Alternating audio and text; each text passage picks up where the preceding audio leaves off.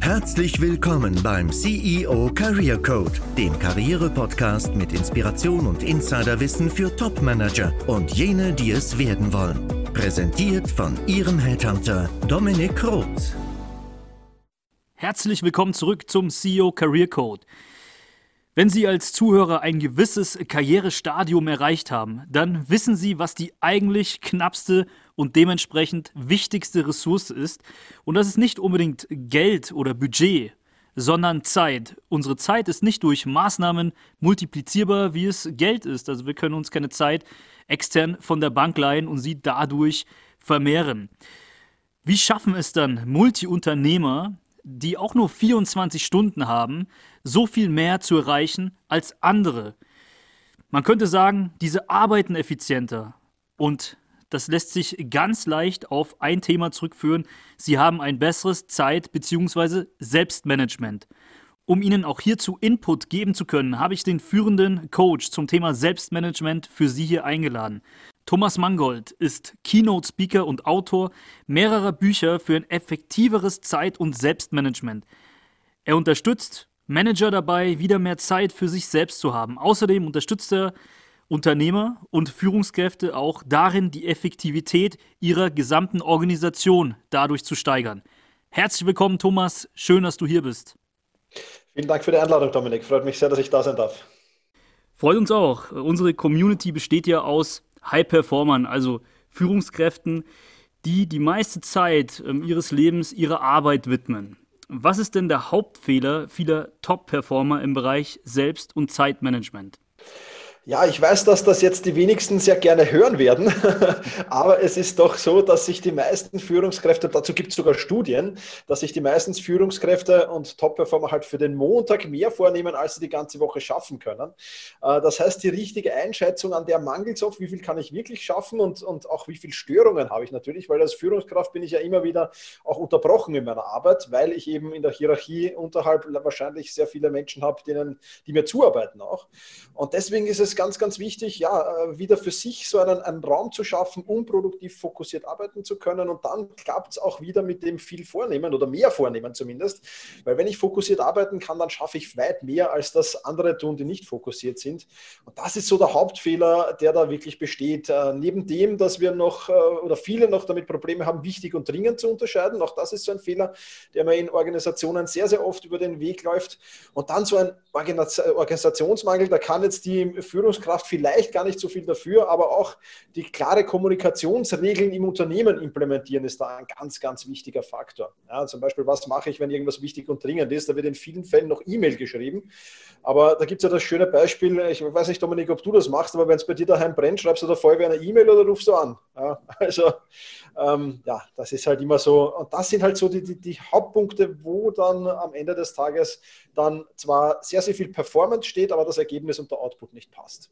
Okay, also die Differenzierung zwischen wichtig und dringend bedeutet, äh, wenn wir jetzt über wichtig sprechen, dass es äh, vielleicht jetzt nicht am Montag erledigt werden müsste, um in diesem Beispiel zu bleiben, aber den Rest der Woche und Montag vielleicht man sich auch Zeit nehmen sollte oder eigentlich jeden Tag, Montag ist jetzt nur sinnbildlich für den nächsten Tag wahrscheinlich gemeint, ähm, auch Raum lassen sollte, um sehr dringende Dinge auch abarbeiten zu können. Verstehe ich dich da richtig?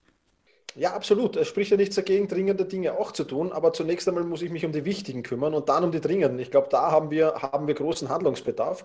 Ähm, und wenn was wichtig und dringend ist, dann hat es natürlich Top-Priorität, aber optimalerweise sind das die wenigsten Dinge.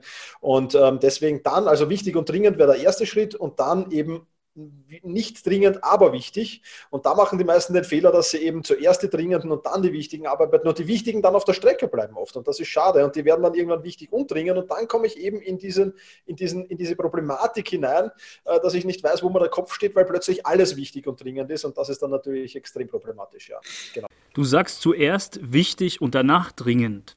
Ja. Okay, also es wundert mich ein bisschen. Ähm, ich würde zuerst die dringenden Dinge erledigen, damit ich Kopf für das Wichtige habe. Ähm, bin ich da falsch gepolt? Das kann, das kann eine Strategie sein, die gut funktioniert. Allerdings habe ich in die Erfahrung in vielen, vielen Coachings gemacht, dass das, das, Dringende dann den ganzen Tag da ist und das Wichtige am Ende des Tages überbleibt. Und das ist halt dann ein Kapitalfehler. Also wenn du es so machst, dass du sagst, okay, das sind jetzt ein paar Dinge, die sind dringend und die arbeite ich jetzt in einer Stunde ab und danach habe ich den Kopf frei für wichtig. Perfekt ist das eine gute Strategie. Wenn du aber allerdings äh, zehn Stunden an dringenden Dingen arbeitest und dann erst in der elften und zwölften Stunde beginnst, die wichtigen Dinge abzuarbeiten, dann wird es problematisch. Und dann musst du das Ganze umdrehen. Ähm, und vielfach erkennen wir halt was, was ist denn wirklich dringend? Ja, das ist halt so die Frage. Ja, ist, ist, ist, es jetzt wirklich dringend, äh, eine E-Mail zu beantworten? Das ist so der größte Fehler, den wir haben, weil E-Mails, also ich weiß nicht, manche Chefs und manche Vorgesetzte und manche Kunden erwarten vielleicht auch direkte Antwort, die kenne ich aber. Ähm, die wenigsten meiner, meiner Kunden zum Beispiel erwarten, dass ich binnen einer Stunde antworte. Das erwartet de facto niemand. Denen reicht das vollkommen, wenn ich binnen 24 Stunden mich melde. Das ist auch für eine E-Mail durchaus okay. Und ich kenne viele Führungskräfte, die haben ständig den Posteingang offen und alles, was da reinkommt, hat dann natürlich irgendwie Priorität. Und das ist halt der Kapitalfehler, den ich nicht machen darf, wenn ich nebenbei noch wichtige Projekte liegen habe und die dann auf der Strecke bleiben. Genau. Also das ist doch schon mal eine ganz gute Erkenntnis. Kleiner Side-Fact eben auch, sich zu fokussieren dann auf die wichtigen Dinge, vielleicht die Zeit einzuplanen und auch einzuhalten. Das sage ich auch immer meinen Leuten. Ähm, vor allem jene, die in der Projektarbeit tätig sind und gleichzeitig auch angehalten sind, Akquise zu machen. Und da ist es auch oft so, da gibt es diese Ausrede, ja, ich habe so viel mit Projekten zu tun, ich komme nicht zur Akquise. Und ähm, mache es schon immer so, dass ich einfach meinen Kalender ähm, so pflege. Ich mache aber trotzdem den Fehler, dass ich immer noch auf WhatsApp responsiv bin oder eben in E-Mails. Und ähm, ich denke, das sollte man eben nicht tun. Gibt es denn sonst noch irgendwie äh, eine einfache Strategie, um einfach mehr zu schaffen als andere? Also ich wundere mich zum Beispiel immer über Elon Musk. Wie kann man denn zwei Riesenkonzerne führen, die auch noch so innovativ sind, wo es so viel Reibereien gibt? Wie kann er das schaffen? Also gibt es da irgendwelche Geheimnisse? Ja, Elon Musk hat zwei Geheimnisse, die eigentlich keine Geheimnisse sind, die aber viele Menschen einfach nicht machen. Erstens mal kennt Elon Musk seine Zeitbudgets genau. Ja, ich habe mal gelesen, ich glaube, Montag und Freitag macht er Tesla, Dienstag, glaube ich, SpaceX, äh, Mittwoch dann seine, seine, er hatte noch ein paar andere, Solar City, glaube ich, oder wie die heißen, und, und noch ein paar andere, die, die, die, die Grubengräberabteilung. Also ja, da gibt es viele und er hat halt das eindeutig nach Zeitbudgets eingeteilt. Und das ist, wenn ich in ein Unternehmen gehe und wenn ich dort Mitarbeiter coache, ist das Erste, was ich die Mitarbeiter Mitarbeiter und auch die Führungskräfte natürlich frage, kennst du deine Zeitbudget? Weißt du, wie viel Zeit du mit E-Mails verbringst? Weißt du, wie viel Zeit du mit Kundenakquise verbringst? Weißt du, wie viel Zeit du mit Projektarbeit verbringst?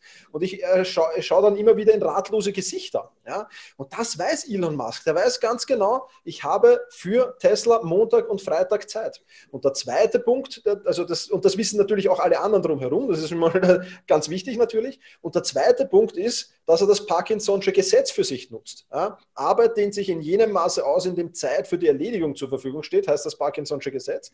Und das ist natürlich was, Elon Musk weiß genau, ich habe für Tesla Gut, er wird wahrscheinlich keinen 8-Stunden-Tag haben, sondern eher einen 16-Stunden-Tag, dann nehme ich an. Aber er weiß halt, er hat für Tesla 32 Stunden insgesamt und dementsprechend blockt er halt die Zeiten da, die er braucht, für sich ein. Und alles, ich, ich, ich zumindest was man aus den Reportagen über ihn äh, da mitbekommen kann, ist halt alles wirklich auf, hat in 5-Minuten-Blöcke seinen Tag getimt. Und anders geht das, glaube ich, nicht. Wenn du so riesen Konzerne führst, ähm, dann ist das so. Und das kann ich auch nur jeder Führungskraft raten. Ja? Also man muss jetzt vielleicht nicht im 5-Minuten-Tag, das ist dann schon wieder ein bisschen strange wahrscheinlich. Da braucht man zwei Sekretäre gleichzeitig wahrscheinlich, die das managen für einen. Aber wirklich den Tag zu blocken und zu sagen, ich arbeite meinen Tag in 30 Minuten Blöcken ab, das kann schon sehr, sehr viel bringen, auf jeden Fall, ja, absolut. Also dieses äh, Parkinson'sche Gesetz ist mir auch schon öfter untergekommen, vor allem in der Uni- und Schulzeit, wenn man dann einen Tag vor der Prüfung noch äh, gelernt hat, Bulimie lernen, ja, ähm, ist jedem von uns, denke ich, bekannt. Äh, inwiefern nutzt man das, um das nochmal klar verständlich zu machen? Also ist es vielleicht auch sinnvoll, es so zu machen oder soll man eher im Blick haben, dass alle anderen nur so arbeiten in meinem Team, in meinem Unternehmen, dass bis zu dem Zeitpunkt der Erledigung, äh, zu dem es anfällt, auch erledigt wird? Wie genau, was meinst du mit Nutzen dieses Gesetzes? Ja, absolut. Also wenn, wenn ich zum Beispiel in meinem, ich meine, ich habe ein kleines Team, aber wenn wir ein Team-Meeting haben, dann ist die Meetingzeit ganz genau 25 Minuten beschränkt. Und diese 25 Minuten müssen wir alles unterbringen, was zu unterzubringen ist. Das ist am Anfang, wenn, wenn, wenn, wenn das Team neu zusammenkommt, vielleicht ein bisschen schwieriger, aber ich beharre darauf. Ich weiß, das Meeting fängt um, um, um 9 Uhr an und um 9.25 Uhr klicke ich auf die Auflegen-Taste und damit lernen es die Mitarbeiter dann auch recht schnell. Und was passiert? Plötzlich, es geht alles in 25 Minuten. Das ist überhaupt kein Problem. Ja, das heißt, sich die Zeit auch einzuteilen, wenn jemand eine Aufgabe hat, ein Projekt hat zum Beispiel, ja, dann teile ich mir für dieses Projekt, das muss natürlich realistisch, muss es schon sein, klar. Es darf nicht zu herausfordernd sein, aber auch nicht zu, zu lässig unter Anführungszeichen, zu einfach zu erreichen, weil dann genau passieren zwei Dinge. Erstens mal, habe ich eben den Fokus auf die wirklich wichtigen Dinge, weil wenn die Zeit begrenzt ist, muss ich mich auf die wichtigen Dinge konzentrieren. Das ist Punkt eins. Und Punkt zwei ist das die wirkliche Eigenschaft, in der Flow möglich ist. Ja, also Flow, dieses Aufgehen in der Arbeit und bumm, plötzlich ist man fertig und man weiß gar nicht, wie schnell das alles passiert ist. Ja, das passiert genau, wenn ich mir die Zeit realistisch einteile. Das heißt, wenn ich sage, ich brauche realistischerweise zwei Stunden, Perfekt, dann teile ich mir das ein. Mit einer Stunde werde ich nicht in den Flow kommen, weil ich zu hektisch bin.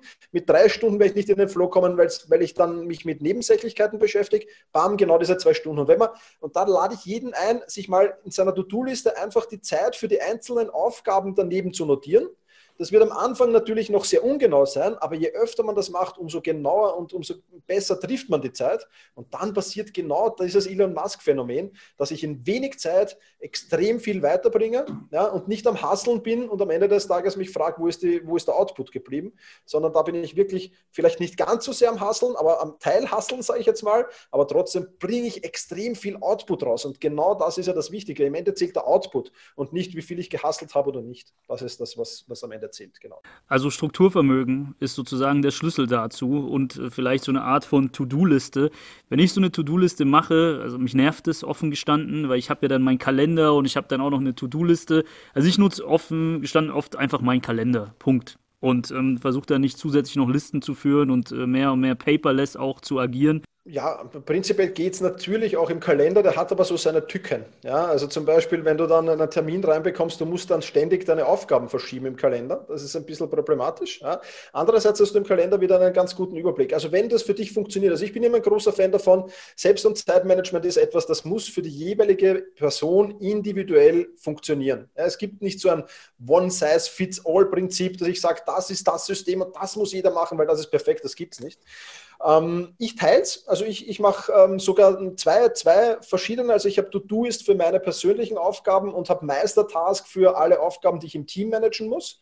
Ja, ähm, das ist aber auch mein, viele sagen, um Gottes Willen zwei To-Do-Listen. Für mich ist das genau optimal richtig. Ja. Andere arbeiten wieder nur mit einer, andere mit gar keiner. Aber das ist für mich, das sind für mich die zwei Tools, die optimal sind. To-Do-Ist ist einfach aufgebaut, wo ich wirklich meine Prioritäten setzen kann, wo ich meinen roten Faden durch den Tag habe.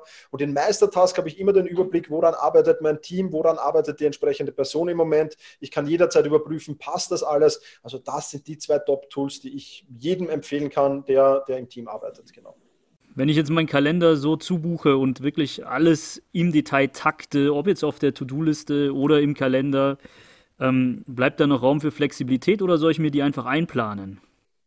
Ja, die Flexibilität musst du dir einplanen und das heißt bei mir Pufferzeiten setzen. Ja, es, sorry, es werden immer Aufgaben um die Ecke kommen, mit denen du am Anfang des Tages gar nicht gerechnet hast. Ja, ein Kunde kommt mit einem Problem, ein Vorgesetzter kommt vielleicht mit einer neuen Aufgabe und genau dafür musst du dir auch Zeit lassen. Was passiert, wenn ich das nicht mache? Ganz einfach, die To-Do-Liste wächst, wächst und wächst und wächst und irgendwann stehe ich vor einer überlangen To-Do-Liste und kann die sowieso nicht mehr abarbeiten. Und die Ausrede, die ich dann immer höre, ist bei Pufferzeiten, Thomas, ich kann mir das ja nicht einplanen, weil ich habe so viel zu tun und wenn ich mir da jetzt noch Pufferzeiten auch einplane, dann wird das nichts. Ja, aber es wird auch auf die andere Farb auf der anderen Basis nichts, weil wenn ich dann in neuen Aufgabe reinkomme, muss ich die anderen verschieben. Am Ende ist irgendwann die To-Do-Liste so lang, dass es sowieso nicht abarbeitbar ist und dann hat sich das erübrigt. Ja. Also ich mache es lieber so, ich teile mir Pufferzeiten ein und empfehle es auch jedem. Ja, das ist durchaus unterschiedlich. Bei mir ist zum Beispiel eine Stunde pro Tag lasse ich mir Zeit, weil ich genau weiß, da kommt in der Regel Arbeit für eine Stunde rein, ja, mit der ich nicht rechne und die lasse ich mir definitiv frei. Wenn dann keine kommt, wunderbar, kann ich an einem To-Do vom nächsten Tag arbeiten. Wenn mehr kommt, muss ich Überstunden machen, so wie jeder normale Mensch auch, aber das funktioniert super. Und das ist auch für das eigene Wohlbefinden unglaublich wichtig, weil viele Menschen haben es noch nie geschafft oder schon lange nicht mehr geschafft, das letzte, die letzte Aufgabe auf der To-Do-Liste abzuhacken. Aber gerade das ist ein cooles Gefühl. Ja, so wie ein Gärtner, der den ganzen Tag in, irgendwo in einem Garten arbeitet, zurückschaut und sehen kann, wow, super, das und das habe ich erledigt, das schaut jetzt perfekt aus. Ja. Und, und wenn jemand dann am Abend auf die volle To-Do-Liste schaut, dann wird er nie das Gefühl haben, ah, ich habe perfekt gearbeitet. Also da empfehle ich wirklich, weniger ist mehr dafür das wenige hochkonzentriert, hochfokussiert und dann geht genauso viel weiter. Äh, wir haben halt das Problem, dass wir nicht mehr fokussiert arbeiten können. Das ist das große Problem in unserer Gesellschaft. Das heißt, der Fokusmuskel, sage ich immer, wenn ich ins Fitnesscenter gehe und meine Muskeln trainiere, dann wächst er. Wenn ich aufhöre zu trainieren und zwei, drei Monate nichts mache, dann schrumpft er wieder. Und bei den meisten ist leider dieser Fokusmuskel geschrumpft durch die ständigen Störungen. Wir brauchen ja bis zu 20 Minuten, bis wir hochfokussiert arbeiten können. Und wir werden durchschnittlich alle fünf Minuten, drei bis fünf Minuten gestört. Du kannst also rechnen, dass wir, wir alle arbeiten, wenn wir nicht Fokuszeiten haben, wirklich auf einem Niveau von 25 Prozent. Und jetzt stell dir mal vor, du würdest mal wirklich zwei Stunden pro Tag dir nur blocken, wo du keine Störungen zulässt und wo du hochfokussiert arbeitest. In diesen zwei bis zweieinhalb Stunden bringst du mehr weiter als den ganzen Tag sonst. Und das ist das große Key-Element. Und deswegen fangen in Amerika, im Silicon Valley, da starten ja meistens so diese Revolutionen, gibt es schon wieder eigene Fokusboxen. Ja, das schaut aus wie eine Fotobox so bei uns. Da setzen sich die Leute rein, sind abgeschirmt oder eigene Fokusräume, wo gar kein, gar kein Zugriff auf, auf, also die stören da das, das Telefonnetz und so weiter, wo die Mitarbeiter wirklich hochfokussiert arbeiten können, weil die eben jetzt schon wieder merken, Mitarbeiter bringt im Fokuszustand viermal so viel weiter in derselben Zeit, als wenn er alle drei bis fünf Minuten gestört wird. Ich denke mal, ähm, wichtige Erkenntnis ist hier auch das Thema wichtig und dringend zu differenzieren, ähm, was ich oftmals sehr, sehr falsch mache. Ähm, die letzte Frage, die ich habe, wegen dieser To-Do-Liste. Also, wann mache ich die denn? Wenn ich den ganzen Tag schon alles zu tun habe, muss ich mir dann auch noch für den Montag sozusagen einen Slot einplanen, damit ich für den Dienstag die To-Do-Liste mache? Oder mache ich die abends, mache ich die morgens? Ich meine, das ist ja auch ein To-Do per se, ähm, eine To-Do-Liste zu erstellen. Wie geht denn das? Absolut. Also auch das ist wieder Gefühlssache. Ich mache es am Morgen, ich kenne viele, die machen es am Vortag. Aber wenn du das mal gemacht hast, sage ich jetzt mal drei, vier Wochen lang, dann ist es eine Arbeit, die dauert zwei Minuten. Ja, zwei Minuten. Du hast einen roten Faden durch den Tag, du weißt genau, was du abarbeitest, wann du es abarbeitest. Ja, weil die Gefahr ist ja auch, und das ist immer wieder bei wichtig und dringend, wie starten denn die meisten in den Tag? Starten sie mit den wirklich schwierigen Aufgaben? Nein, die meisten nicht. Die meisten nehmen sich eher die einfachen. Ja? Und du kennst vielleicht diese, dieses Experiment, das ist zwar in einem anderen Zusammenhang mit den, mit den Vasen und mit den großen Steinen, mit den Kieselsteinen, mit dem Sand und mit dem Wasser. Ja? Also wenn ich zuerst die Kieselsteine reinlege und dann, und dann drauf, zuerst den Sand, dann die Kieselsteine, dann passen die großen oder mittleren Steine schon gar nicht mehr in diese Vase rein. Ja? Und wenn ich aber zuerst mit den großen Steinen beginne, dann rundherum die, die, die, die, die Kieselsteine und den Sand dann noch hineinfülle, dann geht sich das alles aus. Das lässt sich jetzt aufs Zeitmanagement dieses dieses Vasenexperiment nur bedingt umsetzen, aber nichtsdestotrotz, wenn wir am Ende des Tages was überbleibt, dann ist es der Sand und nicht die großen Steine. Und die großen Steine, das sind ja die, wo es zählt. Wenn, wenn du große Projekte voranbringst, wenn du die voranschiebst, dann fällst du auf als Führungskraft. Nicht, wenn du deine E-Mails täglich beantwortest und, und in, in Rekordzeit beantwortest. Also ich glaube, dafür ist noch niemand befördert worden, sondern es sind ja die großen Dinge, für die ich befördert werde. Also muss ich auf die auch Acht legen und mir die eben am Anfang legen. Und wenn ich dann so einen roten Faden habe und mich genau nach diesem roten Faden halte, dann halte ich auch den Fokus immer auf die Aufgaben. Und das ist halt der große Vorteil einer To-Do-Liste. Ganz genau. Das ist ein gutes Beispiel, das ist eine gute Metapher. Ich finde schon, dass es anwendbar ist. Es hängt natürlich nicht nur mit Zeit und Vorankommen zu tun, äh, zusammen, sondern eben auch mit dem Energielevel. Also mein Fitnesstrainer, der sagt mir auch, Mach erstmal Hantelbank und Klimmzüge, das sind die großen Übungen, das sind die schweren Übungen, die sehr viel Kraft brauchen und einen riesen Impact haben. Und danach kannst du, wenn du Lust hast, auch noch ein paar filigrane ähm, Bizeps-Curls machen, ist eh weniger relevant. Also ich denke, das ist ganz gut übertragbar. Genau. Perfekte Metapher dafür, ganz genau so ist es. Ja. So mache ich es im Fitnesscenter auch. Zuerst die schwierigen und auch diese Eat the Frog-Aufgaben, ja, vielleicht die Übungen, die du gar nicht gerne machst. Ja. Ich fange auch immer mit der, mit der Aufgabe an, mit der unangenehmsten Aufgabe des Tages. Gott sei Dank gibt es nicht jeden Tag eine, aber wenn es eine gibt, fange ich mit der an. Dann ist die aus dem Kopf, ich habe den Kopf frei und alles andere geht dann ganz einfach. Das ist ja Fitnesscenter-Metapher, finde ich super. Genial. Ja. Und ich finde es auch gut, dass wir nachmittags hier das Interview führen an einem Freitag. Das bedeutet, so unangenehm ist es für dich gar nicht. Ähm, musste dich zumindest ein bisschen auf mich gefreut haben. Und vielen Dank, Thomas, für den kurzen Input. Ich hoffe, dass wir in der Kürze der Zeit viel gemanagt bekommen haben, zumindest Inspiration und ein bisschen Input mitgeben konnten. Wie kann man dich erreichen, wenn man mehr erfahren möchte über Tools, über Techniken? Ja, also die, die, der Verschiebebahnhof, wo man überall dann hinkommt in den sozialen Medien, aber auch zu meinen Angeboten, ist ganz einfach selbst-management.biz. Das ist der Blog und Podcast und man kommt dort überall hin, wo man hin muss. Das ist so die zentrale Anlaufstelle sozusagen. Das, was wir hier gemacht haben, ist eine Grundbasis. Ich kann wirklich den Podcast empfehlen. Dankeschön. Vielen Dank, Thomas. Bis zu einem nächsten Mal. freue mich auch. Danke für die Einladung und alles Gute an deine Community. Wenn Ihnen als Zuhörer, Zuhörerin diese Interviews eine Inspiration sind, beziehungsweise Sie aus meinen Episoden ohne Interviewpartner einen wahren Mehrwert für Ihre Karriere beziehen, freue ich mich, wenn Sie den Podcast abonnieren, um zukünftige Inhalte nicht zu verpassen.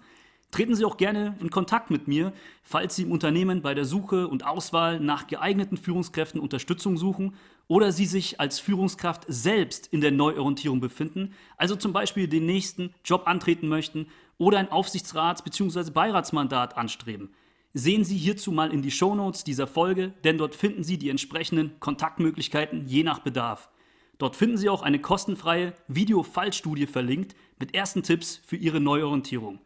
In jedem Fall rate ich Ihnen dazu, den Podcast zu abonnieren, wie gesagt, denn wir beleuchten Karriere weiterhin auf einer ganzheitlichen Ebene. Ich freue mich auf die nächsten Episoden mit Ihnen. Ihr Dominik Roth.